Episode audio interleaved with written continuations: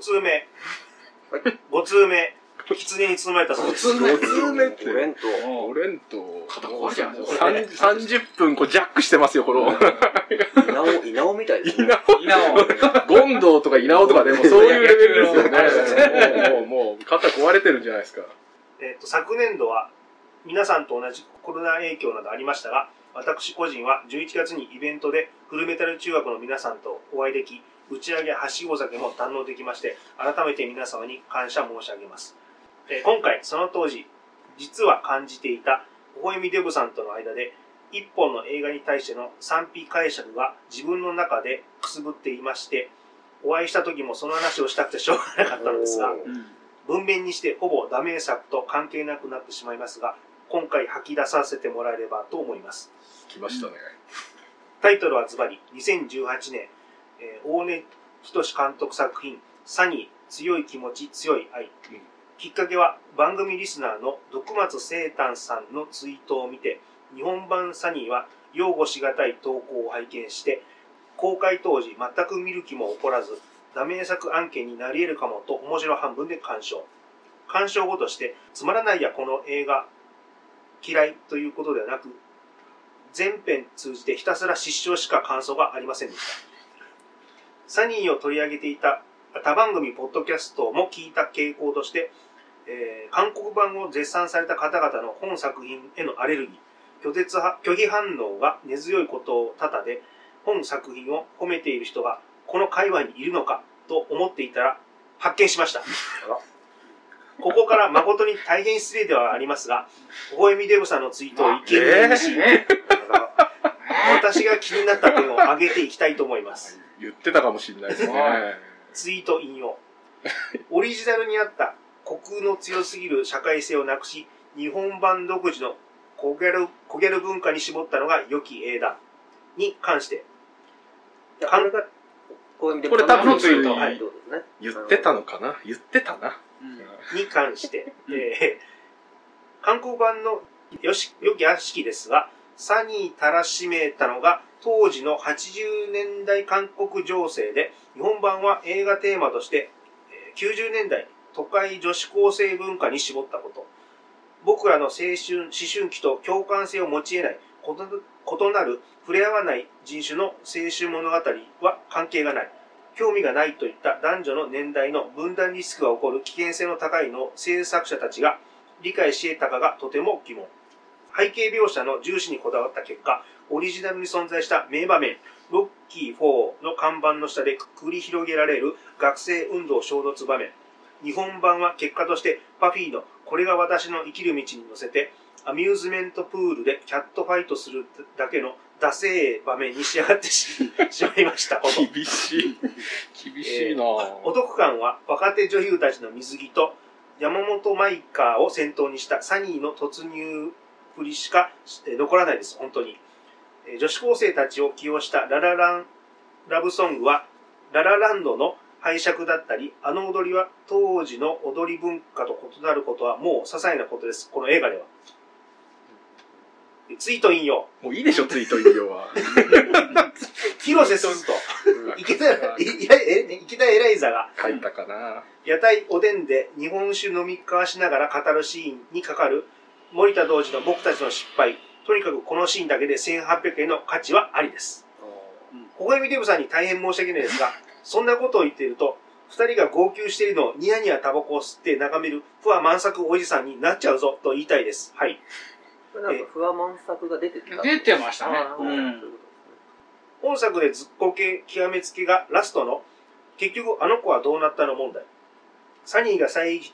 再集結し最後現れる人物はの問いに模範回答を提示するならそれこそ僕たちの失敗つながりで芸能界を現在引退された桜井幸子が出てくるか途中で曲が引用されていた安室奈美恵の2択しかない中で制作陣が答えとして提示したのがみんな笑おうよと大人びた姿で登場する池田エライザ小沢健二の強い気持ち、強い愛に乗せ、若手女優と大人女優が集結するダンス場面でのエライザとエライザが見つめ合って、微笑み、微笑み合い、踊り明かすという、なんでラストで笑かそうとしてんねんと失笑。えー大出監督の作品愛し具合、オマージュ方法、仕方が、この人と相入れないなと今回認識させられました。ネット記事、音え映画ナタリーインタビューで若手女優たちに囲まれ、北総 M 監督を見ると、可愛げよりもこういうことがしたくて映画撮ったんじゃないかと、勘ぐりたくもなります。サブカルに精通している点でも、妙なこだわりに邪推したくなったり、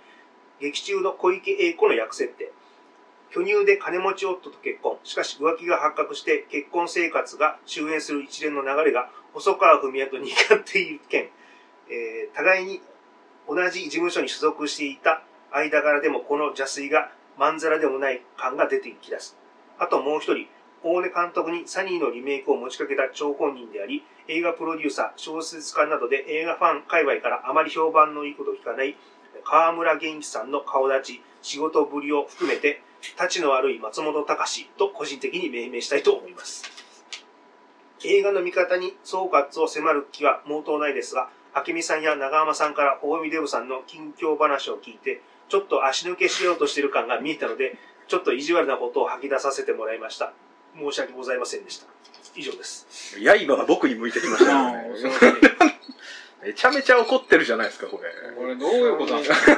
これちょっと最初に言っておきたいのがですね、この足抜けをしているっていうのははい、、これちょっとどういうことなんですか、これ。全然わかんない、ね。これ本当に、はいまあ多分、あの、私と長間さんが何かを言って、それを足抜けと捉えたと。まあ、いつもの調子で、ね、ふざけて話したのを、こう、まあ、真に受けたという感じなんでしょうけども、はいちょっとね、私と長間さん、全くそこら辺はそうわでかんないですね。ちょっと覚えてない。 ひどいことは言ったのまあ確かに。ひどい ことまあまあまあ、そうはい、あの、そうこの欠席裁判官はもう僕も、あの、わかりますんで。 はい。い。なこれ、ただ、まず、この、まず言いたいのは、ちょっと、僕のこの至らない、このツイートが起こした問題ですよ。至らないツイート はね感想とか別にいいじゃないですか感想はいいんじゃないですかって、感想に対する感想なわけでしょ、これは。ラッパーのね、なんか、やり合いみたいな感じがしますよね。それのやり合い、言い合いみたいな。これすごい。でも、これでも、あの、言ってることは僕はあの正しいと思います。この、鋭い指摘だなと思いますし、あ、そうなんですかあ、あの、最もだと思います。ただ、うん僕はやっぱこの映画を見るにあたって、このダメなところをつつくというよりも、このいいところを見て評価したいっていうのがちょっと私の考えなので、はいはい。だからこの広瀬すずと池田エライザのシーンとかは、僕はあの映画の中では結構いい、うんいいシーンだと思って見てましたし、これオリジナルの韓国語のサニーでもやっぱりその、お酒を飲んでお互いの心情を吐露するっていうまあいいシーンですよね。で結構私もこれの問題があってから見直したというか、見たんですよ初めて。お、どうでした日本版どうでしたあのねはいこれもあったからはい考えてみちゃったんだけこれど、もあったあの、いいんじゃないかなと思いました。ただ、オリジナル見てすぐこれ見たら多分ムカついたと思う。まあ、だからやっぱオリジナルは本当は、ね、もうこれは完璧な映画だと思うじゃないですやよかかった。順番逆の方がいいんじゃないかなこっち見てからあのオリジナル版見たらもっと楽しいかなやっぱ最後踊る時も大根監督出てくるべきだなと思いましたねあそっかうんそれか大根さんも踊らないといけないしそれこそまたブチ切れるんじゃないですか、この狐さんが。うんファッションショーの最後みたいな感じ。そうそうそうもう小沢健二役で出てほしかったですねラブリーみたいな。ラブルみたいなのからうんほらーっつってねうんみたいなみ声で自ら監督が。うん これでもだから、大根さんが撮ったって思うからみんなムカついちゃうんじゃないですかね。これでもやっぱ大根監督の作品ってなんかこもう、嫌な人は嫌だって言いますあよの、ね。モテキあたりから、指示と、その、賛否がすごい分かれてきたというか、こいつなんかサブカルで飯食い始めてなんかムカつくな、おい、みたいな感想もちょっと出てきたじゃないですか。うんなんか、得意分野でなんか得意になって、それの何が悪いんだと私は思います けど、あの、いちいち鼻につくみたいな感そう想なんですよ。だから見る人が見目立るつ人と多分そうなんですかうね。んちょっと鼻につきやすい感じにはなる。やっぱ引用の監督なので、はいあのね、はいあの、すごい面白い好きな映画をもうまんま引用しうて、ん使うのを結構賛否両論あるじゃないですか。はいはいはい。ダンス取り入れたりとかはだいぶ前からやってましたし、そうまあ、ララランドより前から多分おそらくやってはいますね、これあ。の、そう、500日のサマーとうんか。ああ、やってましたよね。うんまさに、モテキはそうでしたよね。そう500日の様でしたよあねの。打ち上げ花火とかを、うんなんかこうやったりとそか。うです。ね。まあそういう、ね、そういうのがまあもう、やっぱどどうしてもその個人に対する何かこう思いが乗っかって見てしまうという、まあこう、ありますよね。大根さんに対する思いとか、ほほえみさんに対する思いとか で見てしまった。僕これなんかしたのかなっていうこのいねや多分ねでも全然面白かったでしょこ面れ白い面ね、白かったです面面白白かかっったのですよ同じ投稿者出身で、片やレギュラーに近い位置にいたいる。やそういうことなんですか片ねやね、四畳半のなんか、ジメジメしたキノコの生えた部屋で、そ自そ然れ釣はりをこきながらこう書いてるわけでいしょ。やいやそれはでも私だってそうだってわけですよそうやそうそれでそれでまあ今でも想像上のそうそうそうそう。すごい立派な方ですよ、岸田さんもお会いし ましたけど。これマンションに住んでマンションですよ、タワーマンションでるす。タワ マンですタワマンにするのすごいこれねおそおう稲荷さんの神社ですね。打ち上げはしご酒で会った時はいこれ6時間ぐらい一緒だったんですけどね彼とはねはいはいおーはい言ってくれよとあその時に。その時になんかでもずっと話したかったっていうのはおっしゃって ましたよね。言ってほしかったですよねそれはね90年代のヤクルトの話をしたいと言ってましたよあと野球の話とかもいっぱいしたかったって。あそうなんですかちょ憧れなんですよ、だから。っと怖いなもうこういうふうに書かれるとも うまあそのね、その韓国版のサニーもね、あのすごくいい映画ですけど、うんまあいろいろあの不備のあるところも結構あったりはしますけどうね、ーん最終的には結構もう、なんか思い出補正じゃないですけど、うんうんうん。多分全部金で解決するのかっていう、なんか、ええみたいなああまあまあそう確そうでかにねすよねそうですよねうんみたいなのもあったりして、まあいろいろあるんですけど、まあすごくいい映画ですけど、まあ確かなんですけどまあね。、こうギャル持ってきたのは別に握手ではないと思うし、結構うまくはまったような気もしますけどうんね。ちょっと面白いですよね、その別に、小ギャル文化と、うん90年代の小ギャル文化と、うん。そのあの頃の韓国の文化ってどっちが遠いかって言ったら、その韓国の文化の方が遠いじゃないですか、うんはいはいでも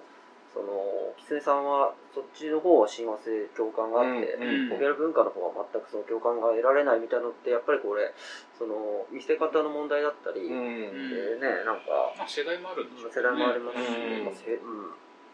近いからちょっと逆に気持ち悪いみたいな、うん。知ってる分ちょっと受け付けられないみたいなのもああるんでしょうねなんかね面白いですね構造が全部すごいオリジナルにすごい準拠しててそうですねあのーは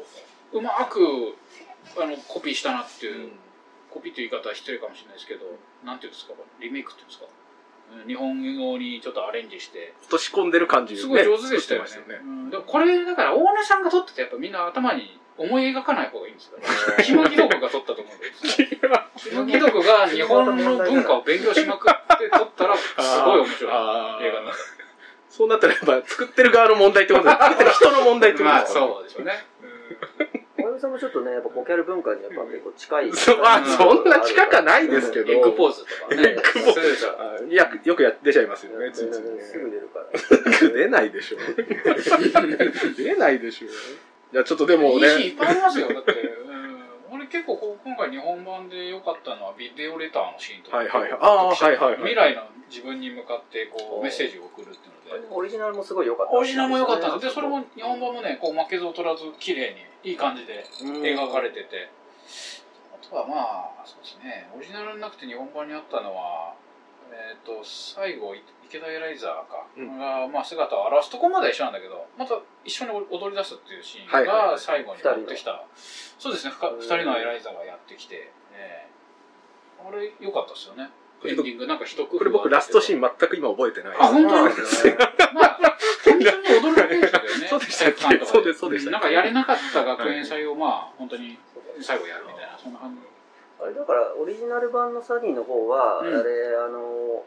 その最後の一顔を人傷。つけられたあの子が帰ってくるんですけど、その女優さんが、うん実はあの韓国の映画の中で、そのうちょっと伝説的な、うんあの引退されてて、伝説的な人が最後出てきたってこういうので、いう二重の意味ですごい。だからこの桜井幸子っていう表現をしてたんですかね、狐さんは。あそうかそうか山口百恵があのその映画のために復活したぐらいのあーなるほどなるほどんかすごいことだったらしいんですよ、ううーん山口百恵級かどうかわかんないですけど、うんなんかその中ではちょっと話題になったらしくじゃあて狐愛にはやっぱそれはなんか届かなかったそうなんわでけすでよすね。狐ハートには届かなかったと。でもダメ作ってくくりで言えば大海さんが言ってることって別に、まあまあだから、そうですね。私はだから、そそのいいところを見て、まあ、全体的にはいい、まあプラスだよとは思ってるんですけど。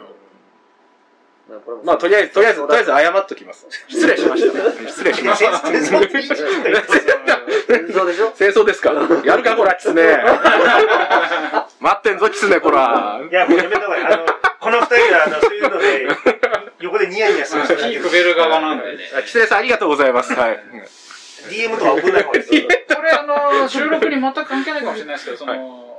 香港の後編店さん、ツイッターしばらくお休みしますな。これあ、きっかけなんですこかれ別に関係ないです。関係ないはい。単純に、あの、も今ういろいろとやることもあったから、やることが増えてきたんで、うんちょっと、はい。メンタル的もうはいな。メンタル的、メンタルじゃないですけど、ね、 SNS 依存を。ちょっとね、脱克服、する脱、はい。脱ってその、魚のことです。それもう、もうい いでしょ、それ。それ誰もわかんない。もうそれ長くなるから、また。もう、脱はい脱でだから、一個回を設けないと。脱だよ。脱回をやらないと。それさっき話してた話でしょ、これ。収録の前に。リリーシュシュのリリーシュシュの話。 2回に分けないとです世界で一番面白い魚の話。ね。それを、あの、逆手にとって素晴らしい映画を撮った男の話でもあるんで、2回、いや、全本2回。当リリーシュシュは最高でしたよね。本当にあんないい絵があるんだ。雑編と瞬時編を。脱側から見たね。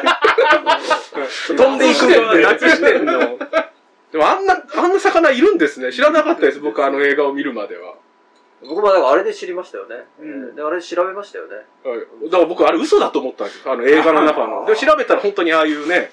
ちょっと説明しますね。はいリリー・シュシュルのすべてという岩井俊二さんの映画があって、その中でダツって魚が出てくる。それは暗闇歩いてると人間の目が、いあの、反射して、その光めがけて飛んでくる超危険な魚で、脱の海の中から飛んでくる。そうなんですええダツの一撃を食らってみんな死んでいくんですよね、沖縄の人たちは。それを映画でちゃんと成立させたんですよね。最高の映画監督ですよ。日本が誇る、岩井俊二さん。ね、敬脱敬愛しております。脱という映画をね。で最後は脱の映画撮るんでしょ うね、もう一回ね。 瞬時はですか脱に死ぬんでしょうね。撮影中に。脱刺さった状態で。勝ったわ、つ って。目に脱両目に脱が。いや、ちょっと。怖い怖い。何も見えない です。遠くから見ると角生えてる。おい、ちょっと上から見てくれ。いや、下から見てくれ。ダッツどうなってんだ、今。ささったダッツ上から見るか、下から見るか。横から見るか。あでもちょっとまた変わってきたね映画変わってきてますよ。もう、ね、そういう楽しみ方しかできなくなっちゃったんですよ。ちゃんと映画を論じてない、このダメな感じ。いや、大事です。はいすいません。うん。という、ここれ、これもだからね、収録から外してもらっても全然いいはいことで、ちょっとまあ、質問じゃないですけど、どうしようかっていうのはちょっと私の中であって、これ、前の収録とか以前の収録で私はこう、お便りに関係ない、収集と関係ないものも送ってくださいと。はで、一人何通でも送っていいですよっていうのを、は言った手前、この狐さんの猛攻にちょっと責任を感じている節がありましてですね。うんまあ、ガイドラインじゃないですけど、まあ、とりあえず1人1通までとか設けたりとか、はただあとその募集しているテーマに沿ったものを送ってくださいという、はいただその破った場合どうする読まないとかは、まあ、ちょっとまだ決めなくていいと思うんですけど、はいお願いとして趣旨に沿ったものを送ってくださいっていうのはちょっと送っとかないと、はいえちょっとエスカレートするとそのお便りになっちゃうんですね本当の手紙の文通みたいな感じになっちゃうと、まずいのかなって思って。だから、僕もだ出す側の人間で彼の気持ちわかりますけど、うんやっぱ普通、一通で終わるんですないよ。ないし2通か二通なんで。だからやっぱそれはガイドラインを引くんだった設けら、た方がいいかも儲けた方がなってなっちゃったりまあ、いいかなとは思う思いますけど、どうですかね。まあ、僕は儲けてもいいですし、儲けなくて、うんもう、佐藤先生の、もう判断で読む読まないを決めちゃってもいいのかなってあいう気ーがしてるんですよね。一応来たのは、とりあえず紹介するようにはしてるんですけうんど、よっぽどってやつはもう、そうそうやっぱ5通とか6通とかだったらもう別にもうしゅんしゅんもう3通とか代表で代表でとかで2通とかでとかでやってもいいのかなっていう気もしますし、回しきれなくないですか。うんやっぱりね、二時ね仮仮に2時間だったら、やっぱ30分、このね、はい狐さん会にのになると、やっぱね、他の人も、まあまあどっちでもルールまあ、決めるのもありだそうと思でしすね、だからそういったこう、まあ、ちょっと細かくはなっていくんですけど、はい一気にちょっと読んじゃうよりは、そういうふうにするというのを、まあ、ちょっと一回大っぴらに公表してから、いもう一回募集し直すみたいうんなのもいいのかなとかちょっと思いますね。まあ、ルールかつお願いみたいなはいは感いはいじで、まあ、多くなっちゃうと、まあ、そのうちの代表をうん選びますので、うんまあ、一応そのテーマに沿ったものという縛りはちょっとね、やっぱり最低限は設けないといけないので。嬉しい決めでもありますからまあね。そうですね。うんまあたくさん送ってもらってるしね。まあうん絶対楽しいはずですよ。あのねうんで楽しくやっ、ね、途中でごめんなさい、ええまあなんか終わってからの方がいいかなと思ったんですけどこの勢いを借りてちょっと、あのふわわっとあ意見まあ、をよ出しかたっ方た、がいよかっいかなたと思いますよ。じゃあ続きましてはい、えー、二人の不安さんですね。えーこんばんは。二人の不安と申します。今回私がおすすめしたいダメ作は、アベンジャーズ。いえ、間違えました。アベンジャーズではなく、グリム・アベンジャーズです。うん当然ですが、マーベルのアベンジャーズシリーズとは関係はありません。おとぎ話のヒロインが現代にタイムスリップし、それぞれの特殊能力で敵と戦うというのが大まかなストーリーです。我々人類の歴史の中におとぎ話の世界があったのか、という大きな疑問点に関しては、今回目をつぶっていただけますでしょうか。ご理解いただきありがとうございます。 なんか桑原和夫さんみたいな。えーヒロインも王子様を待っているだけではありません。戦うヒロインです。白雪姫、眠れる森の美女、ラプンツェル、シンデレラ、赤ずきんとメジャータイトルのヒロインたちが登場します。いろいろ言いたいことはあるのですが、いくつかに絞りますと、まず、ヒロインのリーダー格の白雪姫があんまり可愛くないのです。 白雪姫は他のヒロインより先に現代にやってきて、現代に詳しくなり、他のヒロインに指示をするのですが、この白雪姫があんまり可愛くないのです。とてもとても強そうなのですけれどね。二つ目に、それぞれの能力がよくわからない方が多いのです。元々の作品では、そんな能力はなかったはずなのですが、ヒロインはみんな能力を持っております。ただ、その能力がよくわかりません。まだわかるのは、ラプンツェルと、えー眠り姫で、それぞれ髪の毛を使った攻撃と手をかざすと相手を眠らせます。シンデレラは魔法が使えます。原作では魔法をかけられた側ですが、使えるようになりました。赤ずきんは弓矢を使い、格闘技が得意です。ホークアイではありません。きっと原作の狩人からいろいろ学んだことでしょう。一番わからないのが、リーダーの白雪姫が氷を使います。エルサでしょうかストームでしょうかいや、白雪姫です。氷の刃を生成し、相手の首に突き刺します。物理的に攻撃します。恐ろしいです。また、どのヒロインもある程度の格闘技を習っているようです。最後にどうしても言いたいことがあります。YouTube で紹介動画があるのですが、ぜひとも見ていただき、1分16秒あたりを注目してください。見ると私の言いたいことがわかると思うのですが、ラブンツェルが田舎のヤンキー娘のようなのです。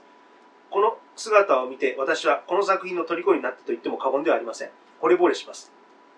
お話はヒロイン VS、えー悪の完全懲悪者であり、ハラハラするシーンや感動するシーンもあります。ただ、紹介動画で、えー腹6部になります。残り4部は本編です。以上、私のダメ作、グリム・アベンジャーズでした。二人の不安でした。ということで。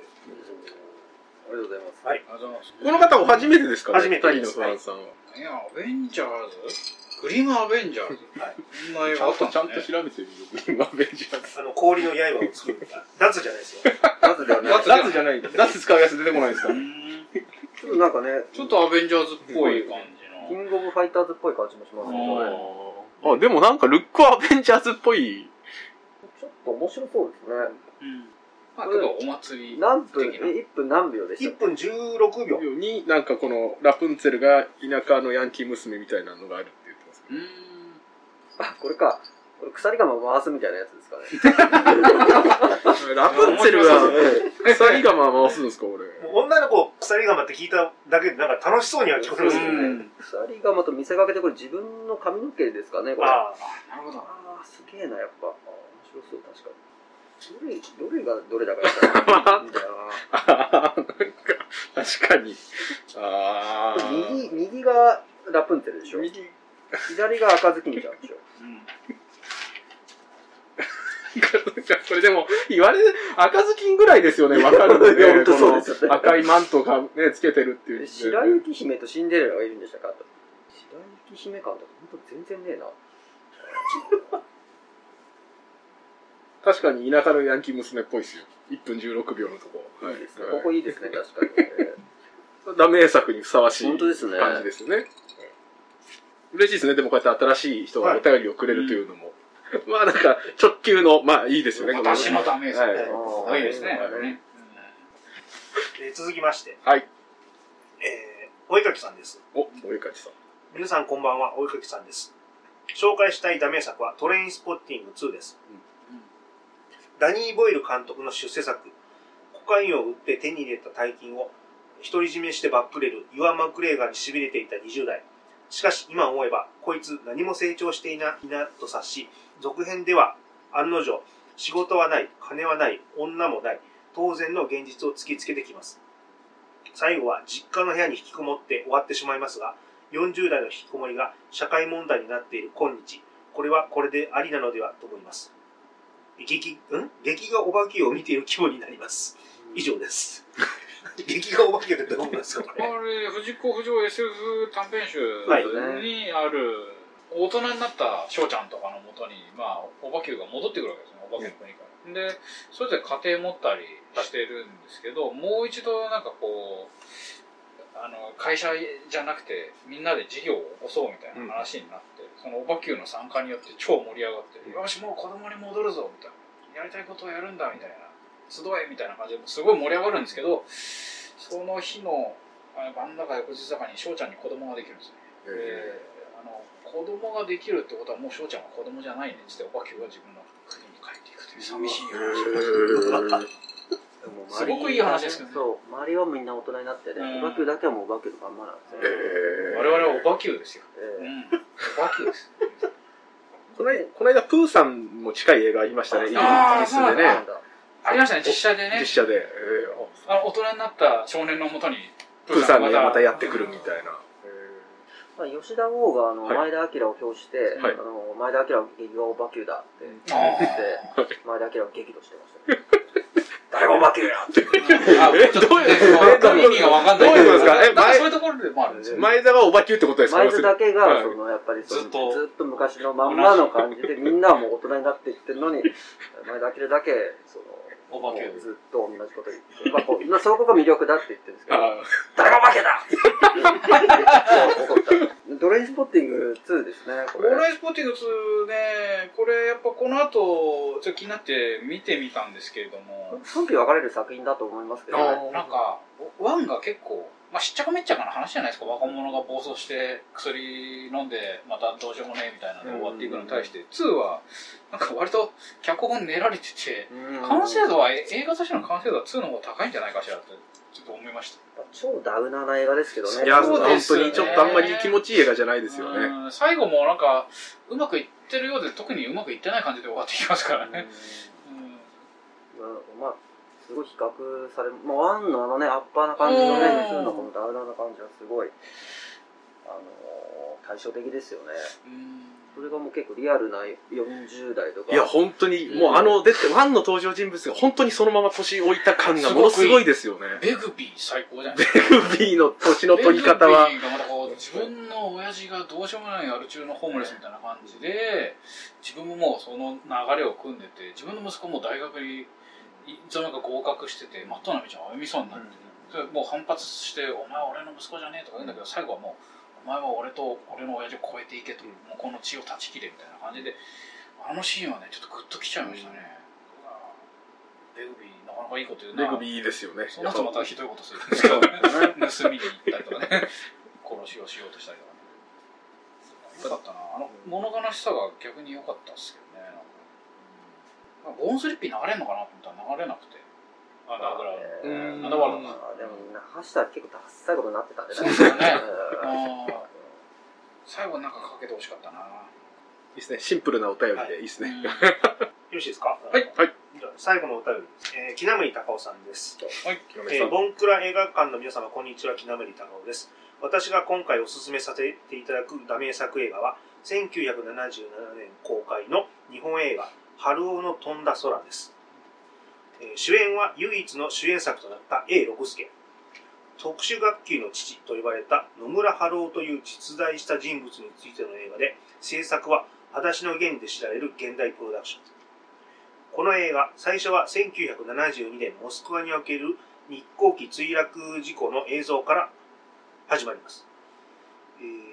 ここに主人公である野村春夫さんが登場しており死が明らかになりますつまり主人公の A 六輔の死亡フラグが確定した状態でスタートするんですそれにしても A 六輔と日航機墜落事故といえば1985年の御巣鷹山における映事故映像と重ねて流れる上を向いて歩こうが連想されるわけですがこの辺はほぼ予言映像チックでもあります。映画本編の内容については、配慮や自己規制にあふれた現代ではかなり NG に近いであろうと思われる描写も多いので割愛いたしますがかなりいいエピソードが満載でほぼ、えー新日プロレス道場の砂ぼこりが、えーひどいので毎日玄関に水をまくように山本小鉄に言われた前田明は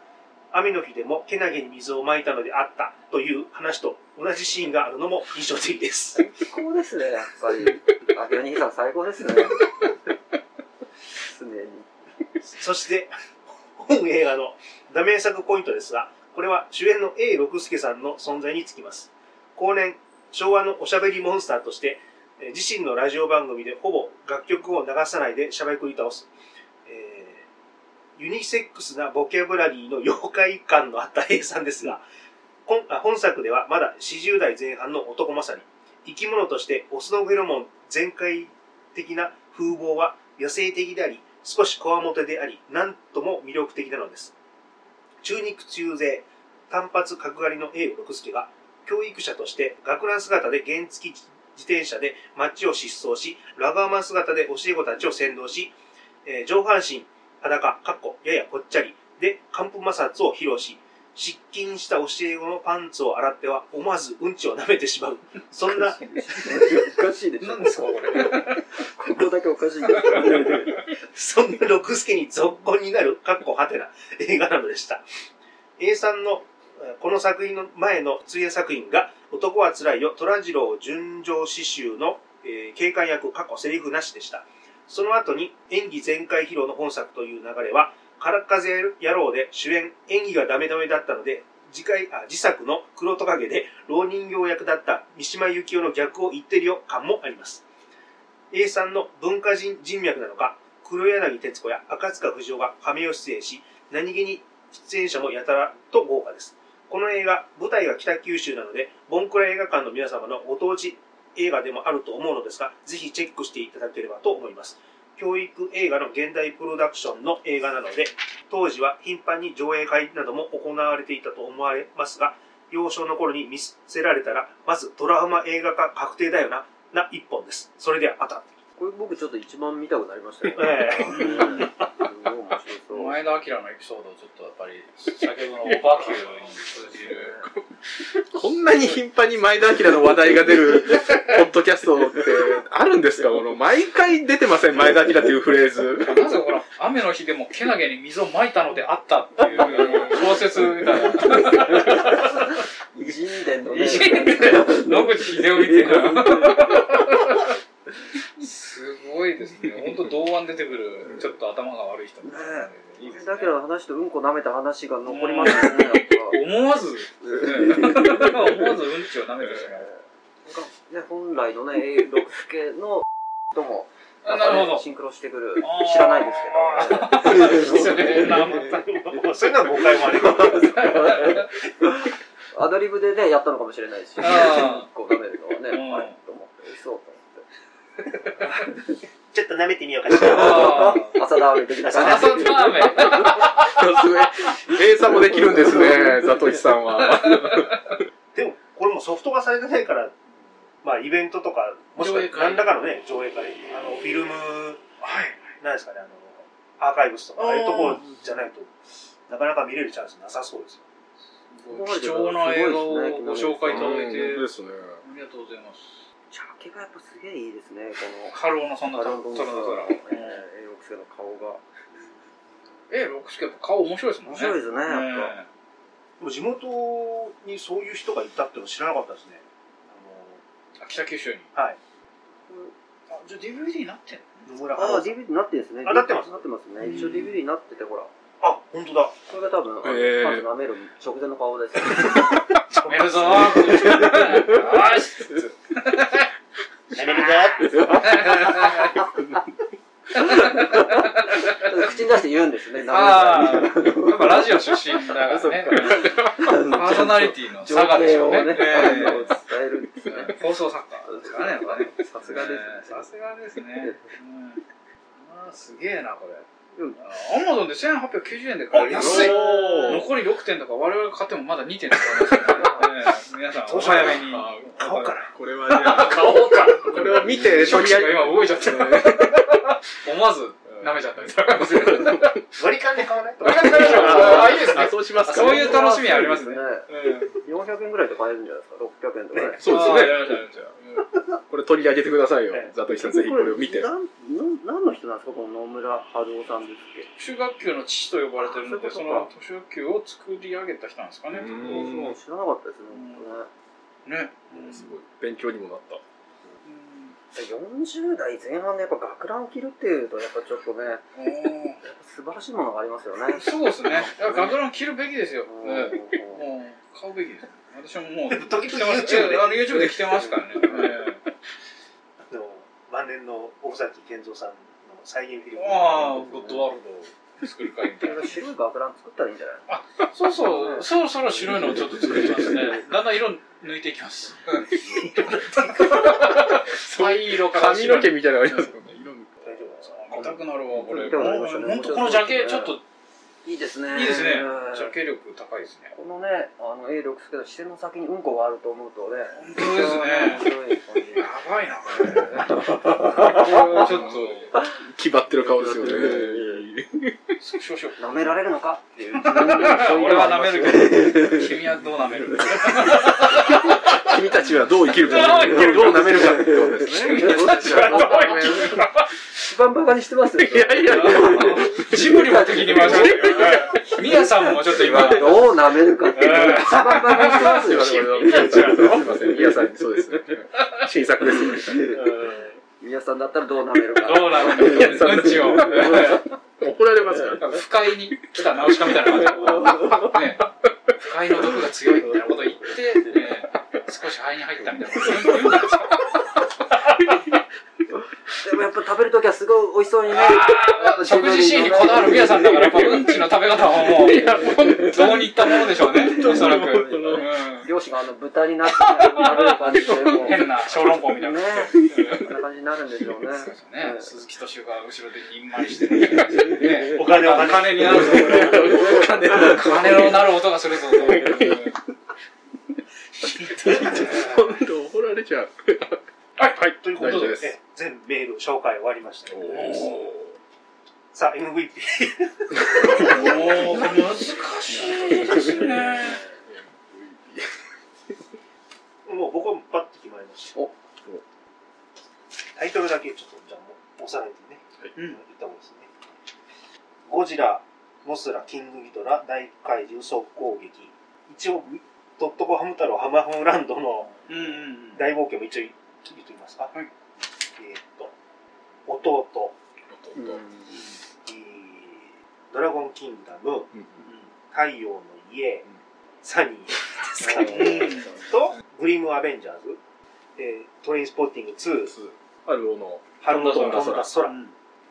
で私からもう言っちゃっていいですか、はいはい。もうハロの飛んだ空です。あそうですよねもーういやーもうねちょっとそうかなと思ったんだよな僕もやっぱそうですね僕もやっぱりなんだかんだ一番見たくなりましたねあの飛んだ空がちょっと全くあの予想してない方向から、そうですねうんガードしてない方向から来たみたいな感じそ。してこうピリッと聞いてるこの前田明のエピソー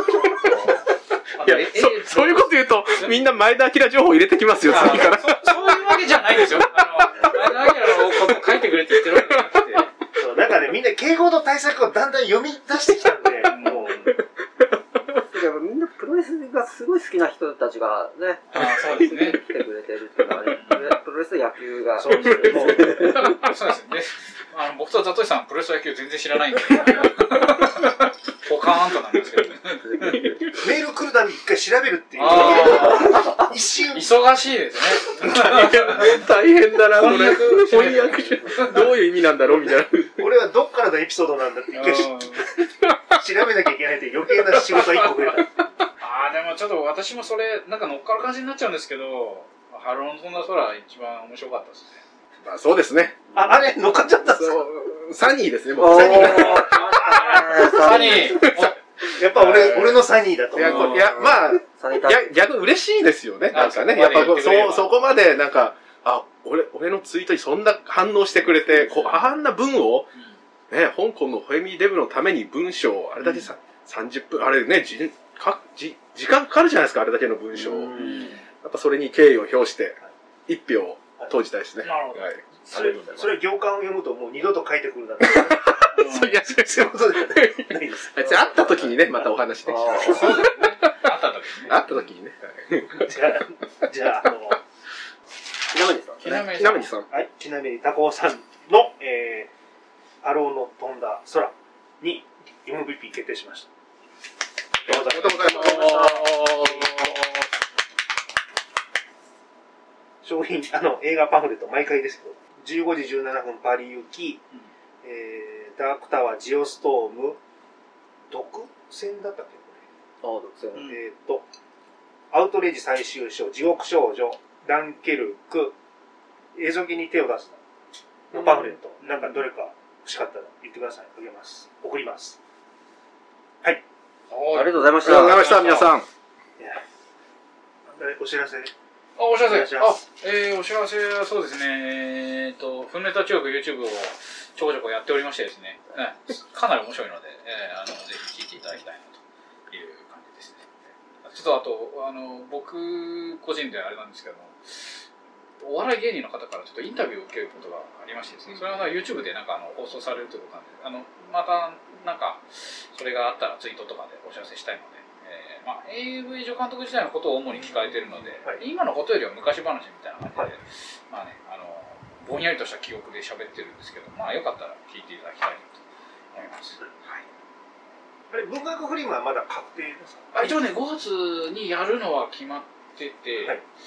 ただ、まあ、本当にやるのかどうかはちょっとわかんないですね。まだ、うんじゃあ未定状態。もし OK だったら参加しますよ。あ、そうです、そうです。はいはい大丈夫ですか大丈夫ですツイッターお休みします。おーツイッターお休みにしてますんで。じゃあ何かあったら、なかったらもう、どうするんですかはい LINE ください。えっ、と、私、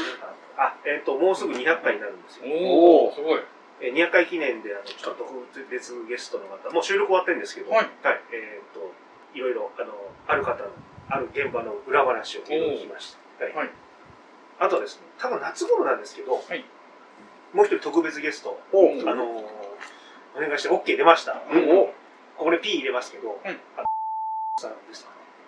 えあすごいっすね。で、ああ、この人か。すげえじゃん。ーこれはすごい。あ、すごいっすね。これはすごいんじゃないこれは貴重こなイれンかタビなューりですね。そうですね、貴重なインタビューですね。